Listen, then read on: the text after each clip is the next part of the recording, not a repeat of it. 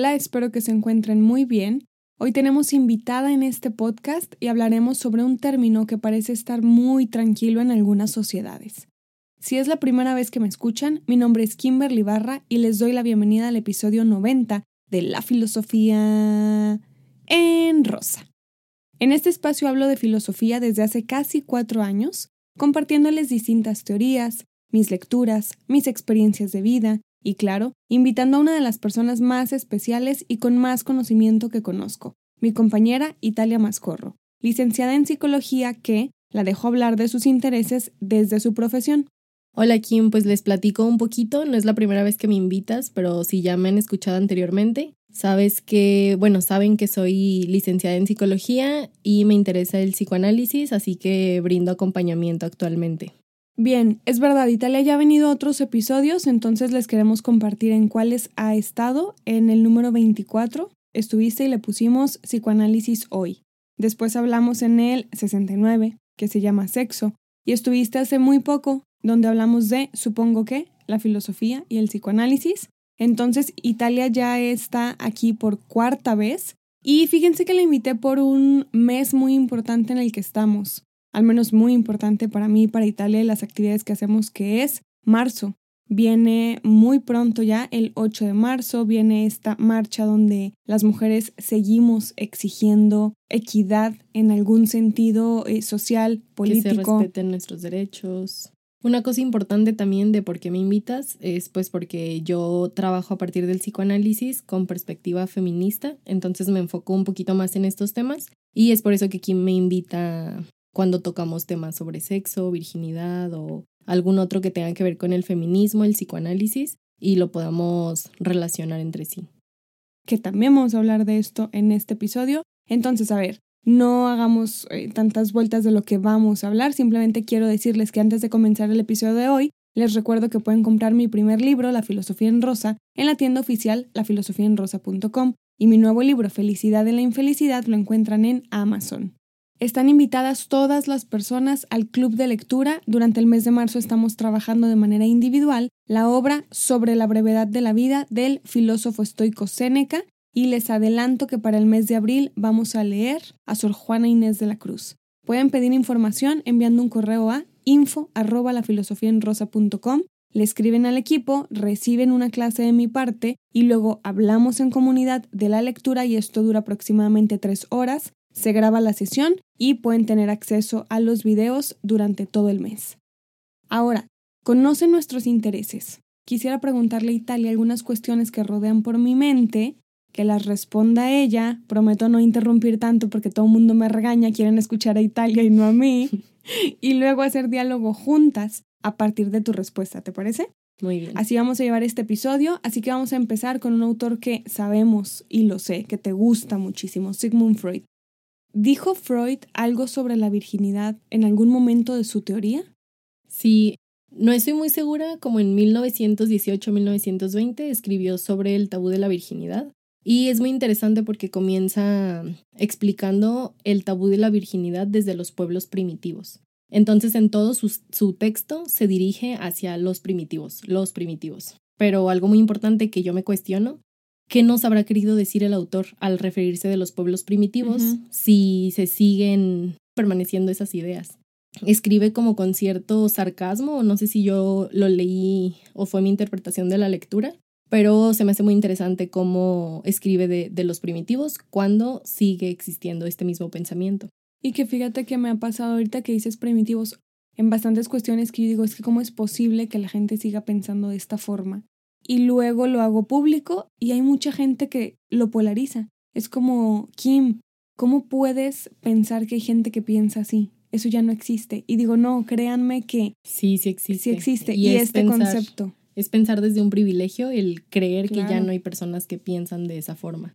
¿Cómo sería, Italia, pensar desde un privilegio el término virginidad? Pues justo eso, pensando que ya no hay personas que repiten este pensamiento, porque en su contexto no se escucha de esta forma.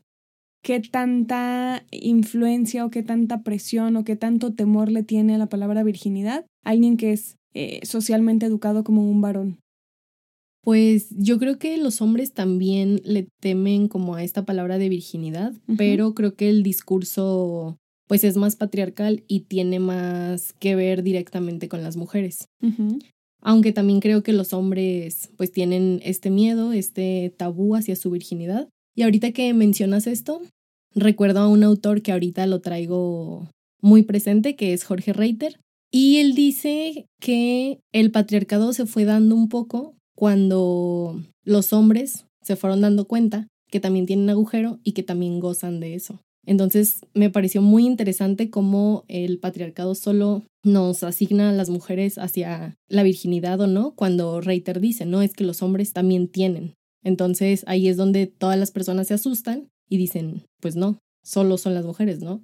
Quien gozan como objetos solo son las mujeres, no los hombres. Y nos damos cuenta que todas las personas, porque biológicamente pues nacemos con un pene, una vagina o intersexuales, todas las personas podemos gozar como objeto, no solo las mujeres.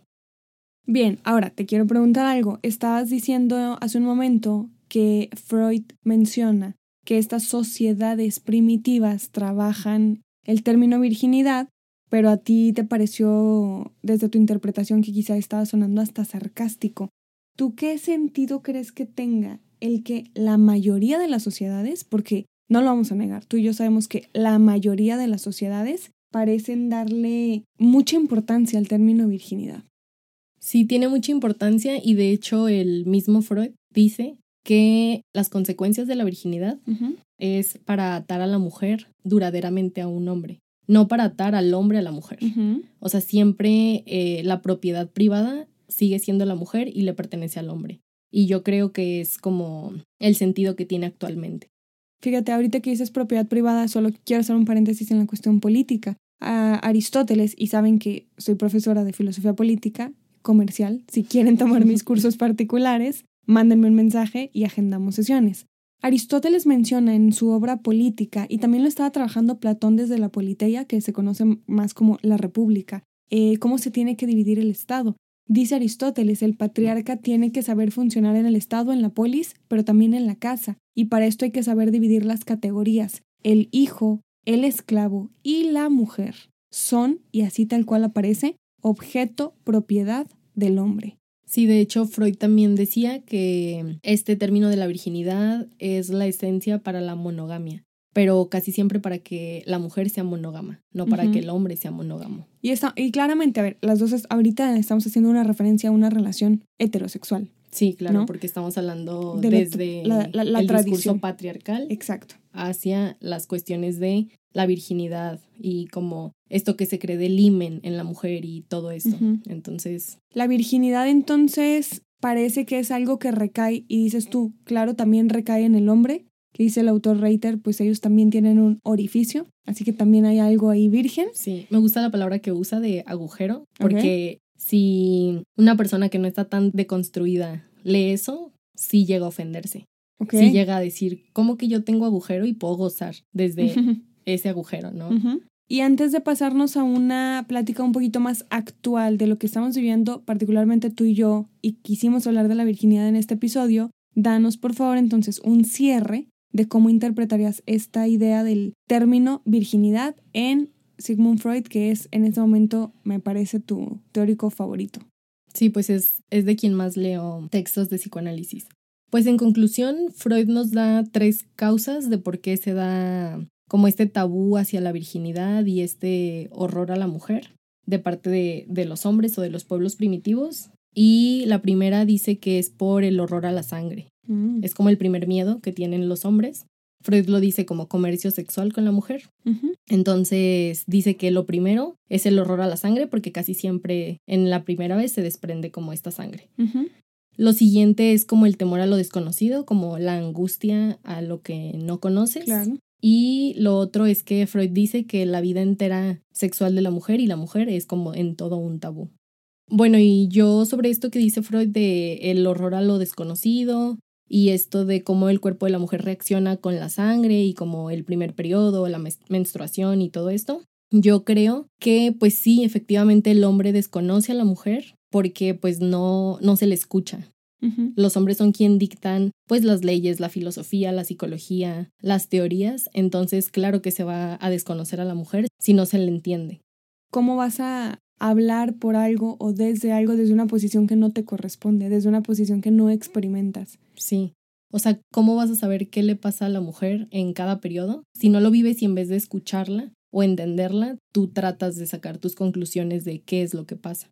Entonces creo que tiene que ver con todo esto, el que se le desconozca a la mujer, el que a la mujer se le vea como desconocida. Y entonces Freud dice que a lo desconocido se le teme.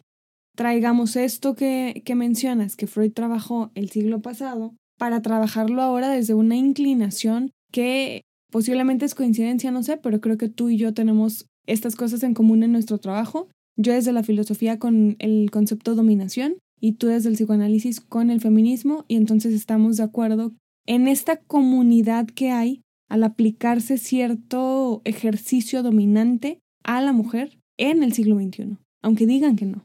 Es importante que hablemos de estos temas siempre, pero lo quisimos hacer muy importante empezando el mes de marzo.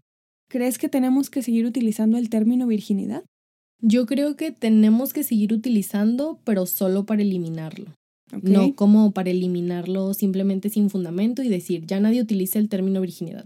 Más bien, creo que hay que utilizarlo y ver todo lo malo y todas las consecuencias que tiene, porque para mí son puras consecuencias, no encontraría algún beneficio de utilizar el término virginidad, pero sí sería como seguir mencionándolo y estudiándolo para ya erradicarlo. Ok, simplemente para quitar. Sí, para quitarlo.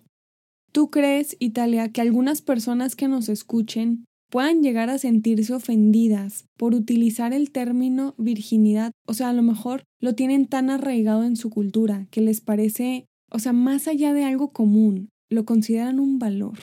Se considera valioso que la mujer llegue virgen al matrimonio. Se considera valioso el hombre que tiene posiblemente sexo con bastantes mujeres, pero no la mujer que tiene sexo con bastantes hombres. Y sabes que ahorita que dijiste hablarlo para erradicarlo, esto me sonó. Yo no hablo de estos temas usualmente porque la gente con la cual yo me rodeo no nos quita el sueño la palabra virginidad. Y cuando lo mencionamos es como, es que está tan trillado, es, es tan innecesario. Pero sé que socialmente eh, alguna que otra persona puede decir, es que cómo pueden decir que esto tiene consecuencias negativas si es un valor, que ya estamos entrando en una parte axiológica. Sí. ¿Cómo es posible que actualmente existan personas que le den más valor a una mujer virgen, pero ahí el hombre no entre? Y repito, estamos hablando desde una relación de un sistema heteropatriarcal. Pues sí, es verdad lo que dices. También creo que hablamos desde un privilegio en el que podemos tener acceso a informarnos más o a leer más o cualquier cosa. También creo que estamos un poco sesgadas por ese privilegio que tenemos. Pero esto que tú me dices de el valor que se le da a la mujer por ser virgen, creo que tiene que ver con las religiones. Definitivamente. Solo ve la palabra, virginidad. Sí. Virgen. Tiene que ver con el castigo, con la prohibición pero algo que yo me he dado cuenta en mi clínica y trabajando es que lo que prohíbes es lo que más se da. O sea, hay personas que tienen como una promesa o que juran que, que van a ser como vírgenes hasta el matrimonio y casi nunca es, es... Es cierto. No, casi nunca es cierto. Y no tiene algo de malo. Más bien que hay como pues una meta a alcanzar que no se cuestiona, que simplemente se tiene que cumplir y pues realmente no es a lo que Sí, no, más bien es una imposición de lo que deberías hacer y disfrutar. Y pues por el contrario, ¿no? Tú, la, la sexualidad es muy importante, más bien es conocer, conocerte, conocerte a través de otras personas, disfrutar de tu cuerpo y decidir con quién quieres estar. Muchas veces pues ya no tienes opción, solo estás con una persona y hay muchas personas que se quedan solo con una persona por una imposición o por un castigo. Y socialmente la mayoría de esas personas que solamente se quedan con una persona son mujeres en relaciones heterosexuales. Sí, la mayoría. Y también sabemos que el discurso heteropatriarcal pues afecta más a las mujeres. Que a los hombres. Sí, pero también afecta a los hombres, claro. Me da vueltas la cabeza y me cuesta... A ver, lo voy a decir así. Me cuesta ser tolerante con ese tipo de personas. El que crean hasta la fecha que de verdad es malo que una mujer tenga sexo con algunos hombres o varios o muchos. Es que no sé qué son muchos, porque es algo muy subjetivo. Sí, pero es, es algo muy común que, bueno, yo lo he escuchado mucho, que tu pareja actual te pregunta... ¿Cuántas parejas sexuales has tenido? Y pues eso, eso, solo, eso solo es control. Exacto, es control y dominación. Y manipulación. Porque es como... Es un discurso que se sigue repitiendo, pero yo sí siento que es un temor. Ahorita que, que decías, eh, Freud nos dice que cuando algo nos angustia, claramente nos da miedo. Recordemos a Søren Kierkegaard del concepto de la angustia. Pueden escuchar el episodio 41 que se llama Miedo a la angustia. Evidentemente, eso que nos da miedo es la nada, es lo que ignoramos. ¿Qué tanto miedo tiene el sistema heteropatriarcal? ¿En que la mujer se dé cuenta qué es lo que le gusta? ¿Qué tan poquito importa el maldito término virginidad? Para que entonces se libere. Y cuidadito y abras la boca porque entonces te dicen histérica, loca, puta. Pero si estás callada, reprimida, virgen, ahí sí eres el estándar social, ¿no? O sea, eres la mujer seria. Eres la mujer que un hombre sí va a tomar en serio. ¿Por qué carajo creen que a una mujer le va a importar que un hombre te tome en serio o no? Porque está toda esta dependencia a un sistema, ¿no? En algún momento, como que siento que esto ya lo había hecho en un episodio tuyo juntas, pero en algún momento sí, sí llegué a comentar el hecho del matrimonio. Es que hablamos tanto y tal y yo que ya no sé cuándo platicamos y cuándo lo grabamos, pero la cuestión, por ejemplo, del matrimonio, caminar virgen en un altar, de la mano de quién? De tu papá para que te entreguen como una posesión, como un objeto a otro hombre. A otro hombre. y entonces porque legalmente pues no está aprobado en todos los lugares el matrimonio igualitario, ¿no? Por eso nos referimos desde un hombre y una mujer. Claro, y estamos hablando de esto desde una, desde una cuestión más tradicional. Por eso es tanto el, el, énfasis que hacemos en la virginidad, porque al menos a mí donde me molesta mucho la aplicación de y que no se erradica es en las relaciones heterosexuales se romantizó demasiado un video hace poco y se viralizó, donde e, era una boda, padre entrega a la novia y le dice al novio, te la entrego y solamente te quiero pedir un favor, que cuando ya no la quieras, me la regreses. Italia, eso, espérame, espérame, espérame, ya me estoy enojando. Eso se hizo viral, no, no viste, ¿verdad? Se hizo viral, se romantizó y ¿sabes qué ponían la gente? Hombres y mujeres publicaban en sus redes sociales, es que esto es lo más bonito que he visto. No, no te lo juro. No, no vi eso. Te lo juro. Y yo solo pensaba, ¿cómo chingados le puedes dar tan poquito valor a alguien que viene de ti y tratarla como un puto objeto? Sí, eso fue. Entregándosela a alguien y decirle, cuando ya no la quieras, regrésamela como unos putos zapatos perros usados. ¿Por qué? Te quita todo el Te quita todo. Lo, el poquito o el mucho que tú creas que tienes, te lo quita. Yo solo pensaba viendo ese video, pero la mujer estaba llorando de felicidad, ¿eh? es que también te educan para que vayas directo por ese camino. Y si te sales de eso, no vales. Ajá, o... Eres una pinche puta. Esos son los dos medios en los que se cree que una mujer va a salir adelante. Y fíjate lo que quiero entrelazar aquí y escuchen bien esto. O caminas virgen por un altar y solo así vas a salir adelante en este sistema. O te queda la otra opción. Eres puta. Y antes así se catalogaban a las mujeres de respetable o no respetable, que es como la puta o la santa desde antes los términos que solo puedes tener. Y si eres una mujer independiente y libre, te vas a quedar sola. Tú dices siempre algo muy importante y es, Kim, tenemos un privilegio. Tenemos el privilegio de la educación. Tenemos el privilegio. Sí, es mucho privilegio. Lo que yo quisiera que hiciéramos e invitarles a hacer, claro, una crítica, porque me gusta mucho hacer esas críticas actuales, pero también una reflexión. ¿Para qué utilizar un término que más allá de dejarte conocimiento, porque no te lo deja, aparte te quita valor humano. Te quita vida, te quita experiencias. ¿Por qué seguirlo practicando? Disfrutar. ¿Por qué seguir utilizando este término? O sea, tú desde tus intereses, desde tu profesión, desde tu oficio, desde el hecho de estar todos los días en la clínica, teniendo pacientes, dando acompañamiento desde un enfoque psicoanalítico, ¿cómo trabajas? ¿Cómo le puedes invitar a la gente que nos escucha a que trabaje el quitarse esas cosas, porque tú sabes muy bien que mucha gente ahorita que nos escucha va a decir, es que yo no quiero darle importancia a eso, pero ¿cómo le hago? Le sigo dando, ¿no? Sí. Pues yo creo que la respuesta de siempre, cuestionándose, cuestionando en qué dispositivos de poder estamos dentro y siempre vamos a estar dentro de, algún dispositivo, pero tratar de ver de dónde surge o por qué o por qué lo sigo repitiendo o a quién le estoy dando el poder de mi sexualidad o de mi vida. Entonces yo creo que por ahí se empieza y hasta es un buen motivo de análisis, de terapia. ¿Tú qué consecuencias crees que trae el término virginidad aplicado, utilizado, reproducido, ejercido en la actualidad? Yo creo que las consecuencias son que genera violencia. El término genera mucha violencia. Y puede existir desde la violencia que tu pareja te pregunte con cuántas parejas sexuales has estado y que se indigne si contestes, porque casi siempre es el caso, si no, ni siquiera les importaría. Otra cosa es que genera mucha represión, hay mucha represión en las mujeres y casi siempre es el ideal de la mujer que se quiere, si está reprimida, porque pues puedes manejar a una mujer reprimida y hacer lo que tú quieras con, con una mujer así. Creo que este término, más allá de educarnos sexualmente, es todo lo contrario, no educa para nada y solo se basa en la prohibición y en lo que no se tiene que hacer.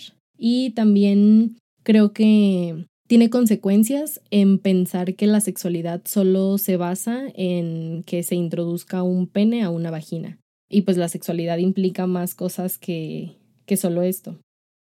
Otra consecuencia que considero es que se le da el control total al hombre de tu cuerpo y más bien es saber que nosotras decidimos y controlamos el disfrute de nuestros cuerpos o que la otra persona disfrute de nuestros cuerpos o disfrutar en conjunto, pero se le asigna casi siempre el que tú como mujer te entregas a alguien y que ese tiene el derecho sobre tu cuerpo, sobre lo que quiere y recordemos que siempre somos nosotras quienes decidimos. Ahora para darle como un cierre a esto, me gustaría que hablemos más desde nuestras experiencias también, no solamente desde algunas lecturas u opiniones. Quiero preguntarte sobre la idea de la virginidad. Y luego crecimos y somos adultas. ¿Cómo sientes que ha sido ese paso, ese antes y después con el término virginidad en tu persona? Yo creo que a mí se me fue educando desde, desde el miedo. Bueno, claro que es un término que me interesa porque ahorita lo rechazo completamente y porque en un momento pues me afectó. Aunque también creo que no me tiene que afectar algo para interesarme en esos problemas sociales. Pero yo creo que se me educó desde, desde un miedo, desde el dolor, desde que otro hombre iba a disponer de, de mi cuerpo, desde, sí, mucha prohibición y mucho miedo. Y creo que lo he ido afrontando a partir de, de mucho trabajo personal y de mi análisis y sobre todo de mi tesis, que para mí fue como, como otro análisis, pero en escritura. Entonces creo que es como lo afronté, pensando en cómo han sido mis experiencias, cómo me gustaría que fuera y hablando sobre eso. Incomoda mucho el hablar sobre la sexualidad con tu analista o si vas a terapia o cualquier cosa.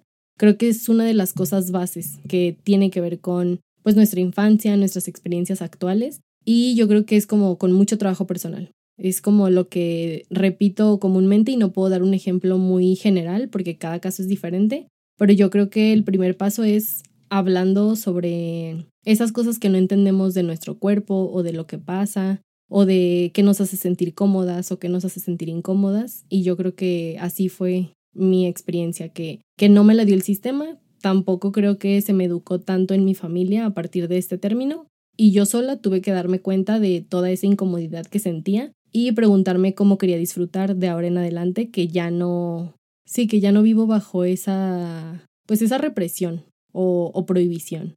Y, y que es un a través de muchas preguntas de introspección y mucho análisis que nos hemos dado cuenta que tenemos en la familia y, y nosotras dos hasta después de años te das cuenta que estabas repitiendo cosas que te dijeron sí y tanto en esta palabra Sí, o después de años te, te, das cuenta que estuviste en una relación, un vínculo de cualquier tipo y estaba siendo violentada. O sea, también no es muy fácil reconocerlo.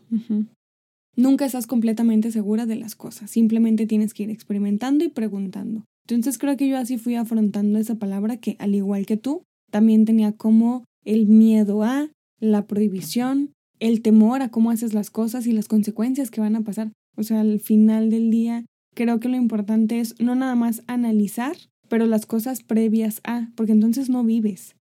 y, y, era más huir como para aplazarlo lo más que pudieras, lo más grande que estuvieras para dar ese paso.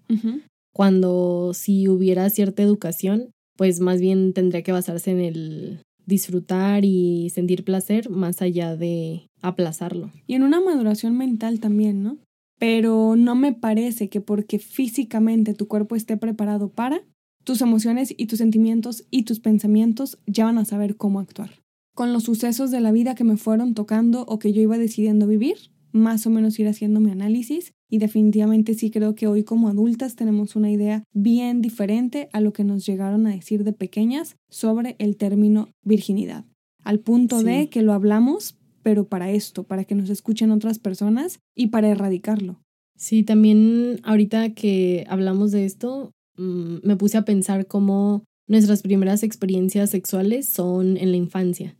Se cree que lo vamos a aplazar, pero más bien ya las tuvimos. Ya tuvimos muchas experiencias porque existe mucho abuso y también pues mucho autodescubrimiento cuando somos niñas, cuando somos niños. Entonces, muchas de esas cosas ya las vivimos, ya las experimentamos, solo las reprimimos y por esta misma culpa que nos dicen que no tenemos que disfrutar, las vamos olvidando y luego en la juventud, adolescencia o, o en la adultez, pues no queremos hacer esas prácticas porque posiblemente ya las hicimos cuando estábamos en la infancia y el sistema nos enseña a culparnos en vez de disfrutarlo. Bien, pues creo que podemos cerrar el diálogo aquí. A mí me gustaría decirles que una de las cosas que a mí me hicieron poner en tela de juicio todos estos conceptos fue estudiar filosofía, porque a partir de ahí pongo en duda todo, ya voy casi para 10 años en esto. Y claro, que la reflexión tiene que venir cuando tomamos un momento de ocio, a pesar de todas nuestras actividades, y nos sentamos a ensimismarnos y pensar qué estoy haciendo, lo quiero hacer, no lo quiero hacer, lo disfruto, lo disfruto o no. Disfruto. Exacto. Pues esta invitación a la reflexión yo la hago desde la profesión que tengo y que es trabajando con personas en un análisis, porque lo que se busca es encontrar cuál es el deseo de las personas. Me parece que tiene que ver con esto. En tu análisis encuentras qué es lo que quieres o qué es lo que no quieres también. Antes de despedirnos, les quiero agradecer por escuchar el episodio completo y le quiero agradecer a Italia por venir al podcast por cuarta vez. Siempre es bienvenida aquí. Traté de callarme para no interrumpirte tanto porque luego la familia o, mis amistades son de, güey, es que ya te conocemos a ti, ya sabemos qué vas a decir, deja que hable Italia, no le interrumpas. Pues ya para finalizar, quiero despedirme y agradecerte, Kim. Siempre tenemos pláticas muy interesantes y que nos llenan mucho. Y nada más eh, decirles que me pueden encontrar en mis redes como Retorno Psicoanalítico y ahí me pueden escribir para información, si quieren ser analizantes y que yo les analice. También quiero recordarles que los últimos jueves de cada mes tenemos atención gratuita porque pues sabemos que no todas las personas pueden pagar por un análisis, entonces también está eso accesible. Vamos a terminar el episodio 90 con esto. Espero que les haya gustado. Esperamos haber movido algún término ahí en sus cabecitas. Pueden encontrarme a mí en las redes sociales TikTok, Facebook e Instagram con el nombre del canal. A Italia, repito, Retorno Psicoanalítico. Y pueden formar parte de nuestro club de lectura en cualquier mes del año. Ahora en marzo estamos trabajando a Seneca. En el mes en el que ustedes escuchen este episodio pueden escribir a info por correo y el equipo les va a responder. Mi primer libro lo pueden comprar en lafilosofiaenrosa.com. Mi segundo libro, Felicidad en la Infelicidad, está en Amazon. Saben que pronto habrá un nuevo episodio con un nuevo tema para compartirles la filosofía como a mí me gusta. Soy Kimberly Barra. Soy Italia Mascorro. Y esto es La Filosofía en Rosa.